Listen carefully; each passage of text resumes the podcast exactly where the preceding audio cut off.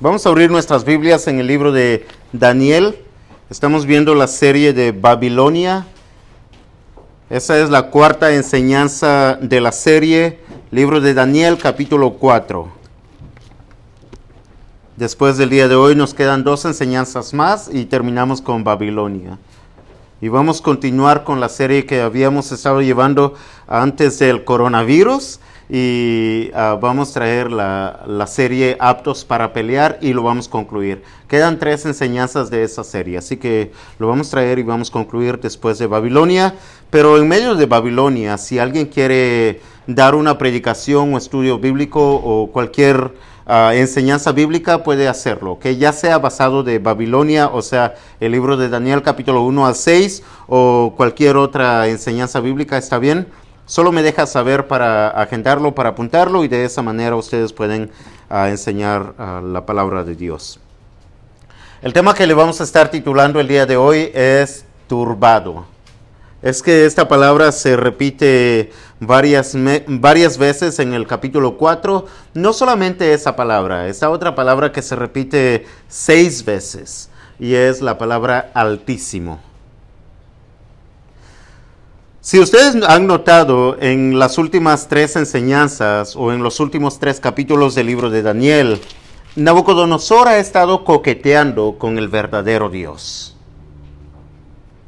Por ejemplo, en Daniel capítulo 1, versículo uh, capítulo 1, 15 dice, al cabo de los diez días pareció el rostro de ellos, esos jóvenes, incluyendo Daniel, más robusto que el de los otros muchachos que sí comían de la porción de la comida del rey. Nabucodonosor pudo, pudo, notar la diferencia de los muchachos que temían a Dios y de los otros muchachos. Así que es muy notable.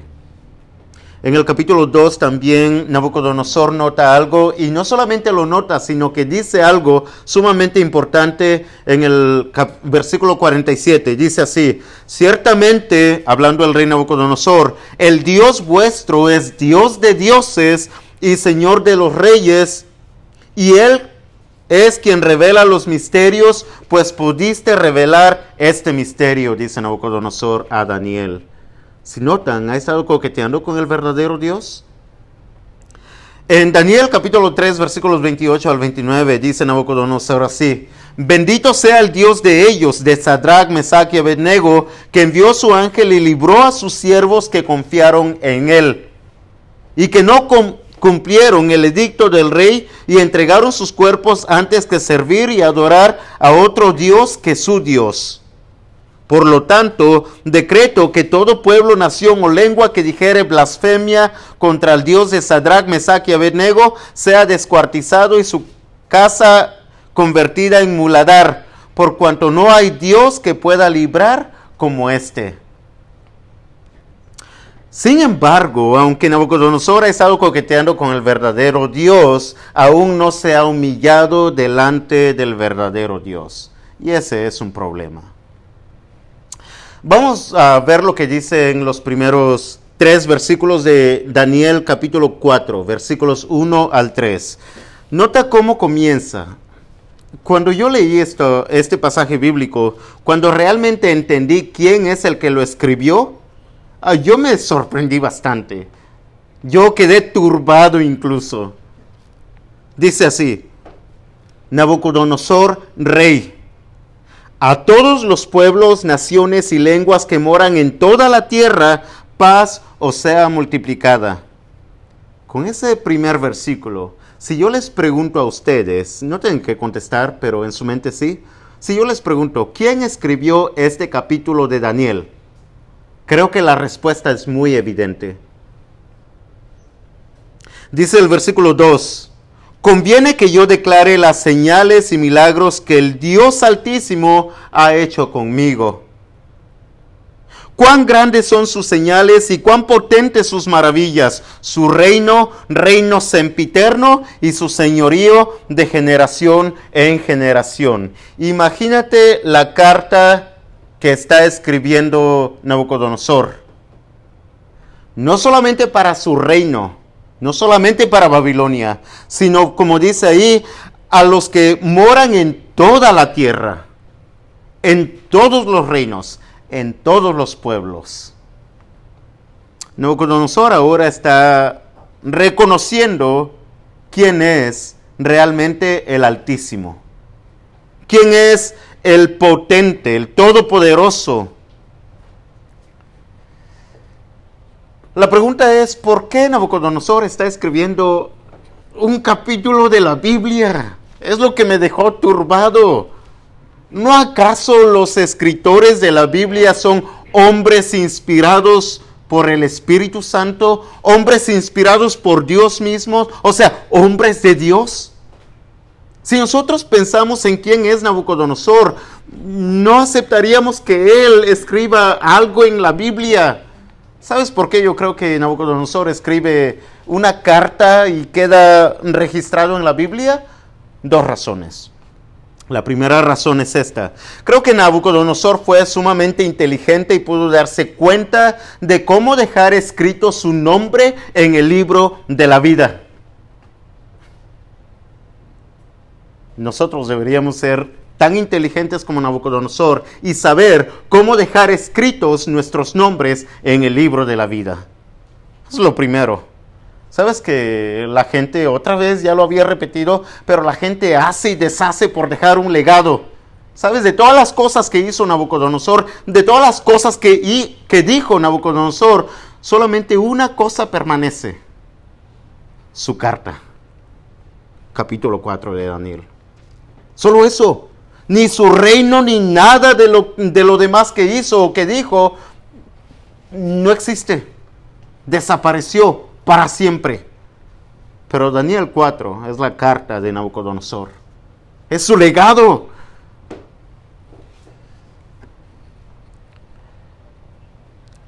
Dos.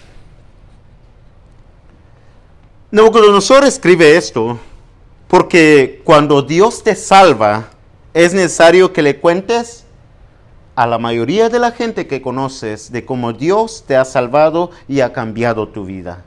¿Cuántos de nosotros hemos hecho eso? Si no lo estamos haciendo, Nabucodonosor nos gana. Nos gana. Él escribió una carta para toda la gente, explicando su experiencia, explicando lo que Dios hizo con él. Sabes que Nabucodonosor, aunque está escribiendo esta carta en sus últimos días y ha tenido mucha experiencia y ha coqueteado mucho con el Dios verdadero, Nabucodonosor en realidad ha visto la gloria de Dios. Pero anteriormente había tenido un obstáculo que la mayoría de la gente tiene. Este obstáculo es lo que a muchos les no les permite tener la salvación. Un obstáculo. La soberbia. Ser altivo. Creerse mucho. Tener mucho orgullo. Es el obstáculo más grande que los hombres tienen que no les permite tener la salvación. Porque para tener la salvación se requiere una cosa, que te humilles delante de la presencia de Dios. Y Nabucodonosor no lo había hecho, habiendo visto la gloria de Dios. ¿Sabes que ese es un problema? Nosotros muchas veces, estoy seguro, que todos nosotros muchas veces hemos visto la gloria de Dios en nuestras vidas o en las vidas de las personas que amamos y aún no estamos dispuestos a humillarnos delante del Todopoderoso delante del Altísimo. Bueno, Nabucodonosor, conociendo su carácter, conociendo quién es, podemos ver que él tiene mucha soberbia, mucha arrogancia, es muy altivo, es muy orgulloso. Por lo tanto, en lo alto de la lista de las cosas que Nabucodonosor necesitaba aprender era que él no era el Altísimo. Otra vez, seis veces se menciona a Dios como el Altísimo. Y Nabucodonosor no era el Altísimo. ¿Sabes que la importancia de el Altísimo, ese es un nombre que a Dios se le da? Incluso, ¿sabías que los demonios lo conocen, conocen el, a Dios o el nombre de Dios o le dan ese título como el Altísimo? Vinieron una vez a Jesús los demonios y le dijeron, sabemos quién eres, tú eres el Hijo del Altísimo. ¿Sabes por qué? Por esta razón. El diablo, o sea, Satanás, quería robarle a Dios ese título y tenerlo para él mismo, el Altísimo. Pero sabes que también... Uh, eso se relaciona bastante con nosotros el día de hoy. Ahorita les explico por qué, ¿ok? hay una profecía, no sé cuántos de ustedes han leído esa profecía, pero creo que algunos de ustedes ya lo han hecho. La profecía se encuentra en el libro de Isaías 14, versículo 12. Si quieren ir ahí, Isaías 14, versículo 12. Esta profecía se dirige a un rey un humano, ¿ok? Pero también esta profecía habla de otro ser, o sea, del diablo. Nota lo que dice. Isaías 14, del 12 al 14, dice así, ¿cómo caíste del cielo, oh lucero, hijo de la mañana? Cortado fuiste por tierra, tú que debilitabas a las naciones, tú que decías en tu corazón, subiré al cielo en lo alto junto a las estrellas de Dios, levantaré mi trono y en el monte del testimonio me sentaré, a los lados del norte, sobre las alturas de las nubes subiré y seré semejante al Altísimo. Pero se le dice, cortado fuiste por tierra, o sea, fuiste arrojado es lo que se le dice al diablo. Y es que el diablo fue arrojado del cielo por Dios porque quería ser como el Altísimo.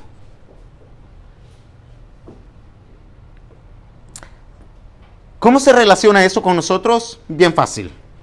Si recuerdas, en el huerto de Edén viene el diablo. Y si entendemos por qué cae Adán, por qué cae el hombre, podremos entender que es la misma razón por el cual cayó el diablo. ¿Sabes que la mentira del diablo fue esta? Cuando le dijo a Adán, y serán abiertos vuestros ojos y seréis como Dios. El hombre quiere ser el Altísimo. Y ahí su orgullo, y ahí su arrogancia pero esta profecía de Isaías no solamente habla del diablo, también se estaba refiriendo a un rey, a un ser humano. ¿Y saben quién es ese rey? Nada más y nada menos que el rey de Babilonia, Nabucodonosor, él mismo. Es que Nabucodonosor se creía ser el rey de reyes y el dios del mundo. ¿Quién era superior? ¿Quién era mayor que Nabucodonosor en toda la tierra. No había otro. Nadie se le igualaba. Por lo tanto, su título le quedaba muy bien. El rey de reyes, Nabucodonosor, el Dios del mundo, porque como él, nadie más. Sí, el orgullo, o sea, la arrogancia, va más allá de simplemente ser altivo o creerse mucho. De hecho, algunos de ustedes creo que piensan que yo me creo mucho. Pero hay otros que me dicen que yo no me creo mucho. Yo les creo más a ellos que a los otros. Sí, el orgullo va más allá de simple, simplemente creerse mucho. El orgullo es cuando vives como que si Dios no existe.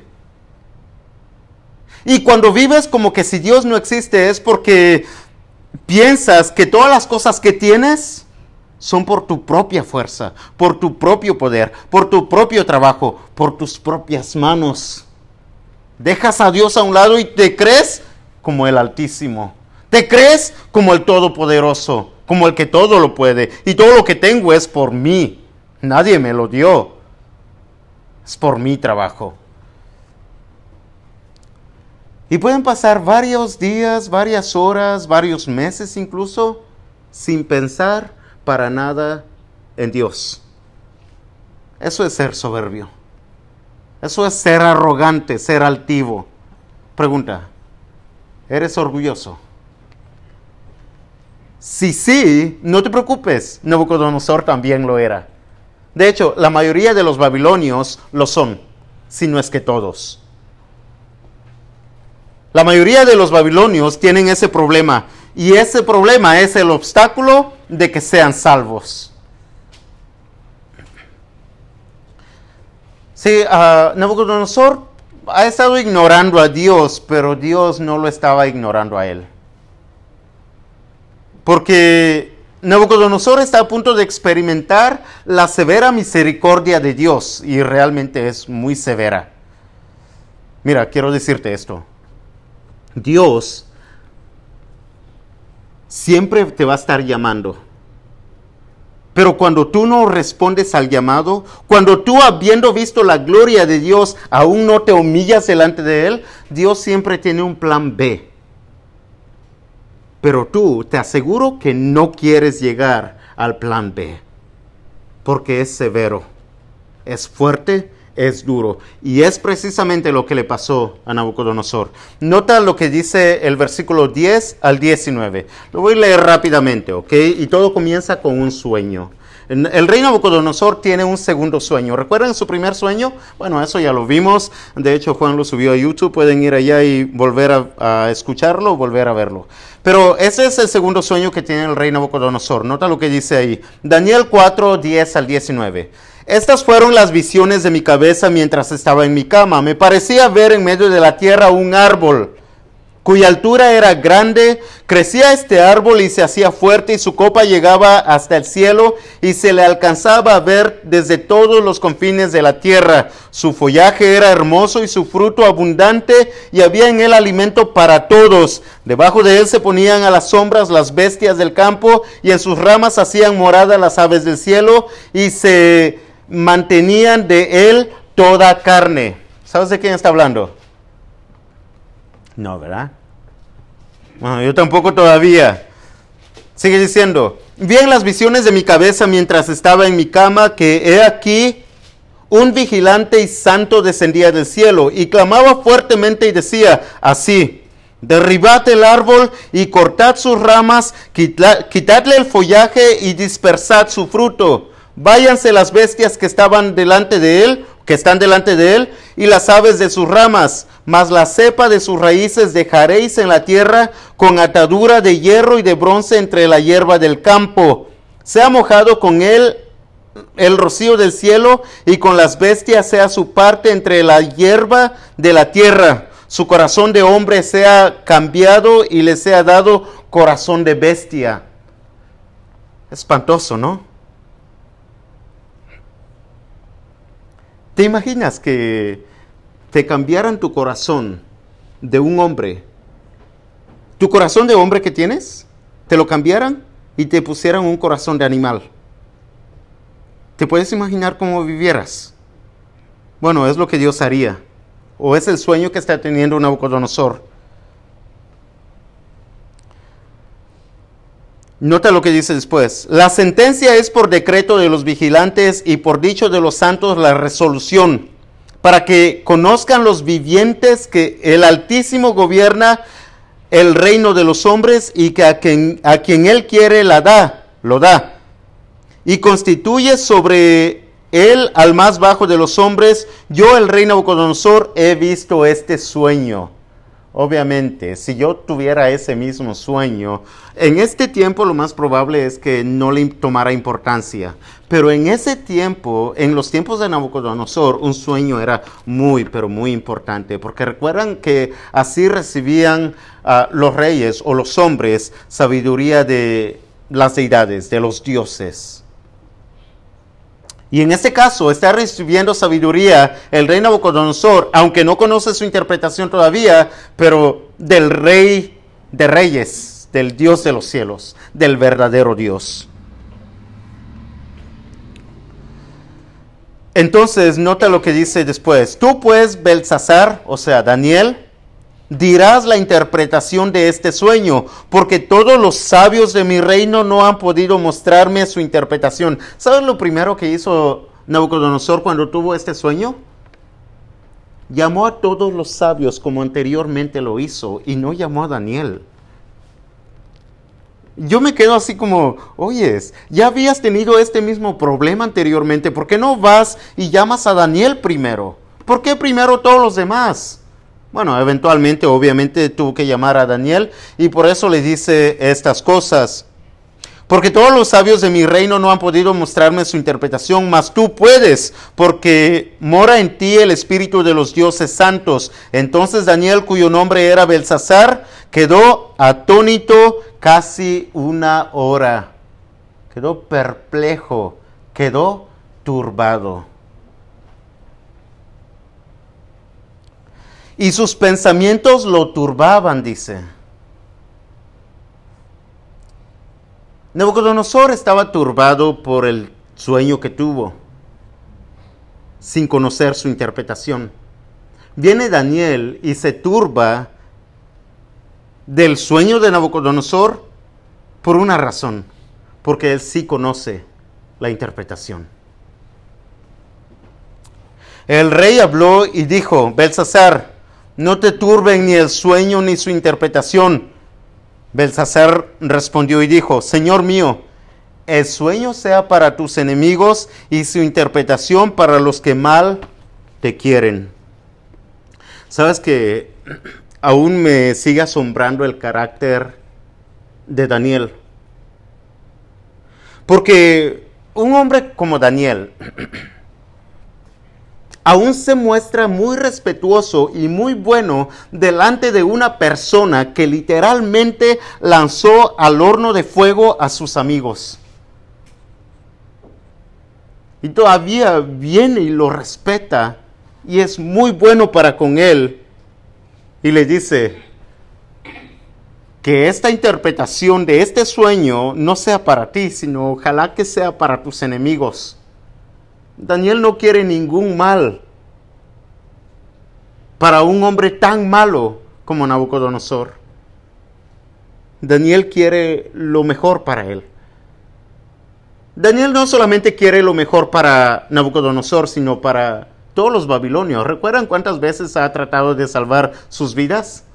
En varias ocasiones.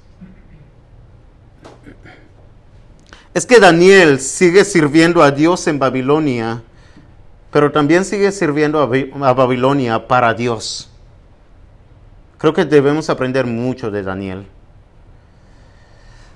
Daniel siempre se preocupa por los babilonios y por el rey porque él sabe lo que es mejor para ellos.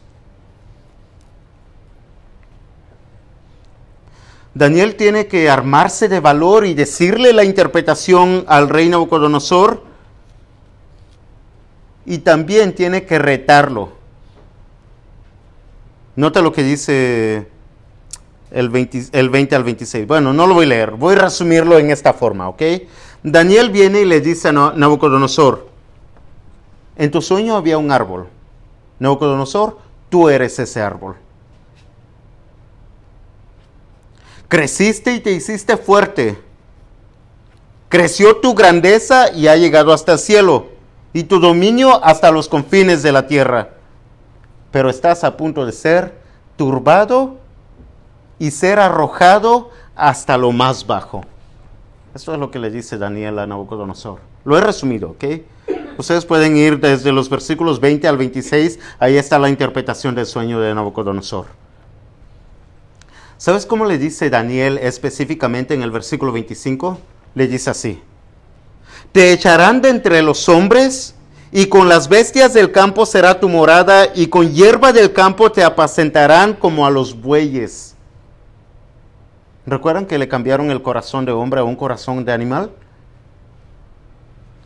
Y con el rocío del cielo serás bañado, o sea, con la lluvia, con el rocío.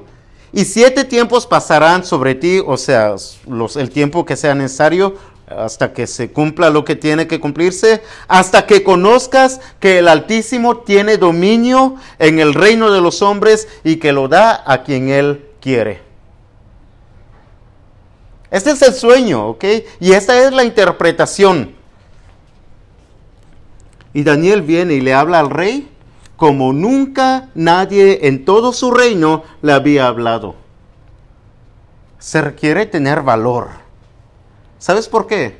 Porque creo que todos recordamos que Nabucodonosor tiene un carácter bien fuerte de tal manera que si él se enoja puede mandar descuartizar a Daniel.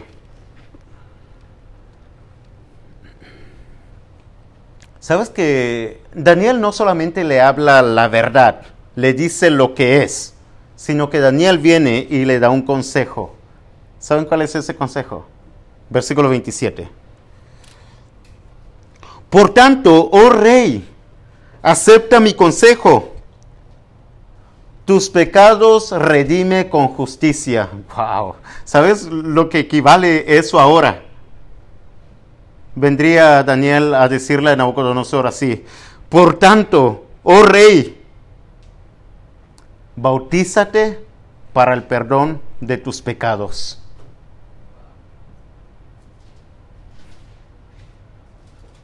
Y tus iniquidades, ah, y, y por tus iniquidades, haciendo misericordias para con los oprimidos. Haz el bien. Busca la paz y sígala. Pues tal vez será eso, será una prolongación de tu tranquilidad. Wow. ¿Sabes lo que le está diciendo? Y eso es que tal vez, tal vez. ¿Recuerdan lo que dijeron los amigos de Daniel? Y si no, viene Daniel y le dice lo mismo, tal vez. Pero lo que Dios va a hacer, lo que Dios ha dicho, lo va a cumplir. Nabucodonosor pudo enojarse en ese momento y mandar a descuartizar a Daniel. Pero ese sueño era un llamado de Dios para Nabucodonosor a arrepentirse, a humillarse delante del Altísimo. Cuando Dios dice las cosas, Dios no juega. Dios no juega. No lo tomemos como un juego.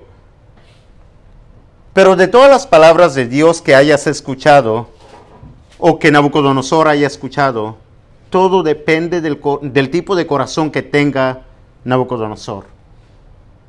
O en ese caso, tu corazón. ¿Qué tipo de corazón tienes? ¿Es una tierra fértil? ¿Es pedregal? ¿Es arenoso? ¿Qué tipo de corazón tienes? ¿Uno que puede entrar la palabra de Dios y crecer y dar fruto? o uno que simplemente no crece. Sabes que después de tanto tiempo Nabucodonosor andar coqueteando con el Dios verdadero, ah, es como que escucha la palabra y nada pasa. Nada pasa. Han pasado mucho tiempo desde que llegó Daniel a Babilonia y desde que uh, Nabucodonosor ha escuchado la palabra, el mensaje de Dios, incluyendo los sueños, y nada pasa. Pero ahora Nabucodonosor, ha quedado turbado completamente. Y por supuesto, debió haber meditado muy bien en lo que Daniel había dicho. Pero ¿sabes lo que pasa después? Pasan 12 meses, o sea, un año. Pasa un año. Nota lo que dice el versículo 34. Ah,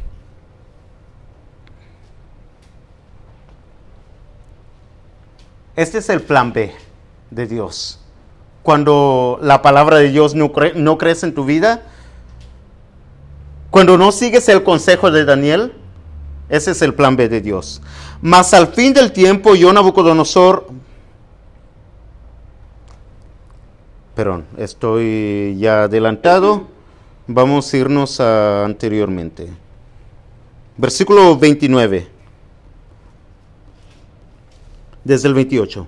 Todo esto vino sobre el rey Nabucodonosor. Al cabo de 12 meses, o sea, un año, paseando en el palacio real de Babilonia, habló el rey y dijo, ¿no es esta la gran Babilonia que yo edifiqué para casa real con la fuerza de mi poder y para gloria de mi majestad?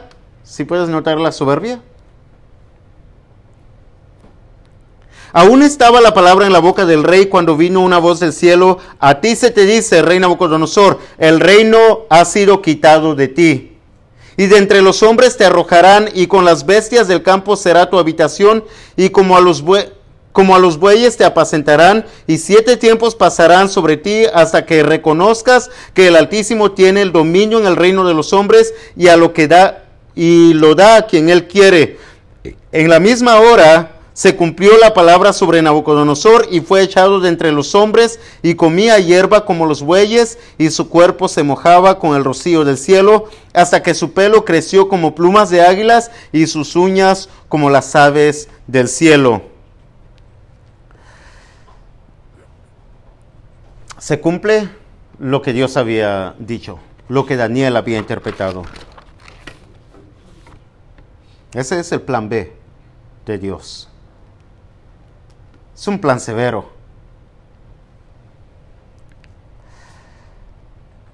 Nabucodonosor, quien se creía el Altísimo, ahora es arrojado más bajo que cualquiera persona que él haya oprimido en su reino.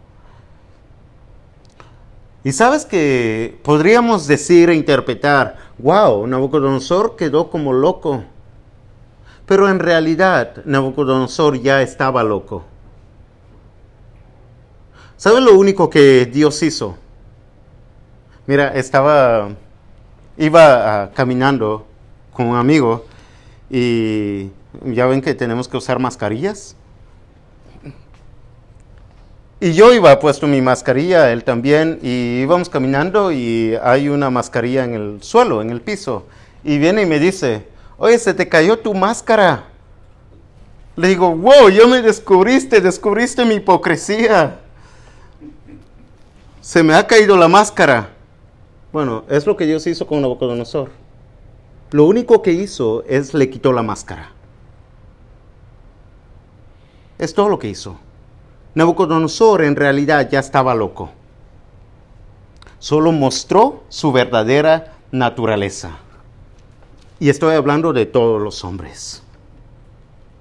Toda la gente que no se humilla delante de Dios, en realidad están locos. Tienen corazones de animales. O como dice ahí, de bestias. Es dura la palabra, ¿cierto? Es, yo sé, es muy duro. Pero como Daniel, tenemos que decir la verdad. ¿Hasta cuándo? Bueno, nota lo que dice el versículo 34. Ahora sí. Mas el fin del tiempo, yo Nabucodonosor alcé mis ojos al cielo. Nabucodonosor tuvo que meditar en sí mismo y reconocer quién es quién. Por lo tanto, él alza sus ojos al cielo. ¿Recuerdan al hijo pródigo? Exactamente lo mismo. Y mi razón me fue devuelta. ¿Cuándo? ¿Cuándo comenzó a razonar? ¿Cuándo comenzó a vivir realmente? ¿Cuándo se le dio un corazón de hombre? Cuando él alza sus ojos y pone su vista, su mirada en Dios. Hasta entonces. Cuando él se humilla, dice, mi razón me fue devuelta, y es entonces que dice Nabucodonosor, y bendije al Altísimo y alabé y glorifiqué al que vive para siempre, cuyo dominio es sempiterno y su reino por todas las edades. Saben que esta carta es la carta de Nabucodonosor de cómo Dios los salvó cómo Dios transformó su vida, cómo Dios lo cambió.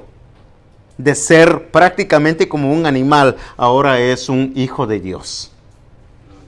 Esa es la vida de Nabucodonosor. ¿Sabes? Uh, Nabucodonosor, yo estoy 99% seguro de que Nabucodonosor es salvo. Y lo más probable es que lo vamos a ver en el cielo.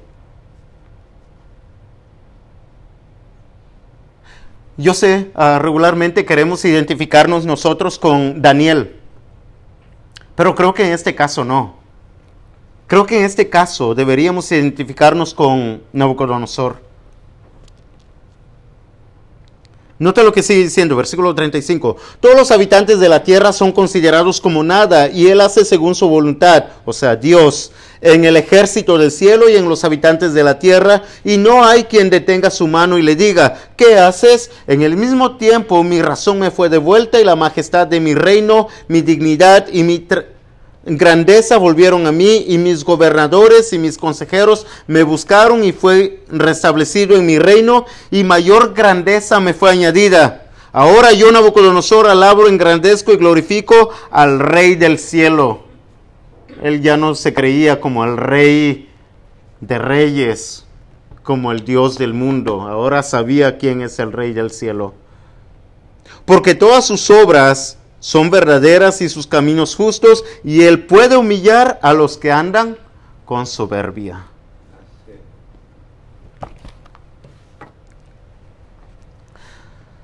Necesitamos aprender, no solamente de Daniel, también necesitamos aprender de Nabucodonosor.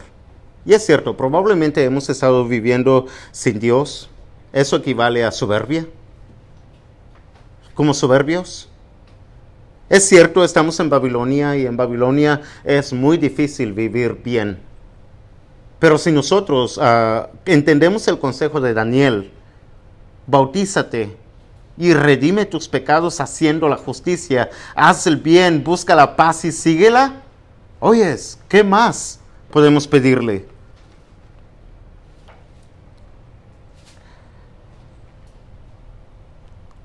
¿Saben cuál es la la predicación favorita del Señor Jesús.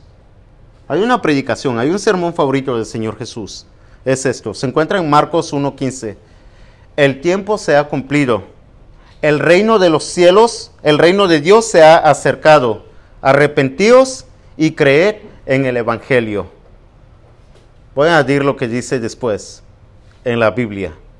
Bautizándolos en el nombre del Padre y del Hijo y del Espíritu Santo para que puedan entrar al reino de los cielos. ¿Sabes que el llamado de Jesús a arrepentirse y a buscar primeramente su reino es una invitación a escapar la locura que hay en Babilonia?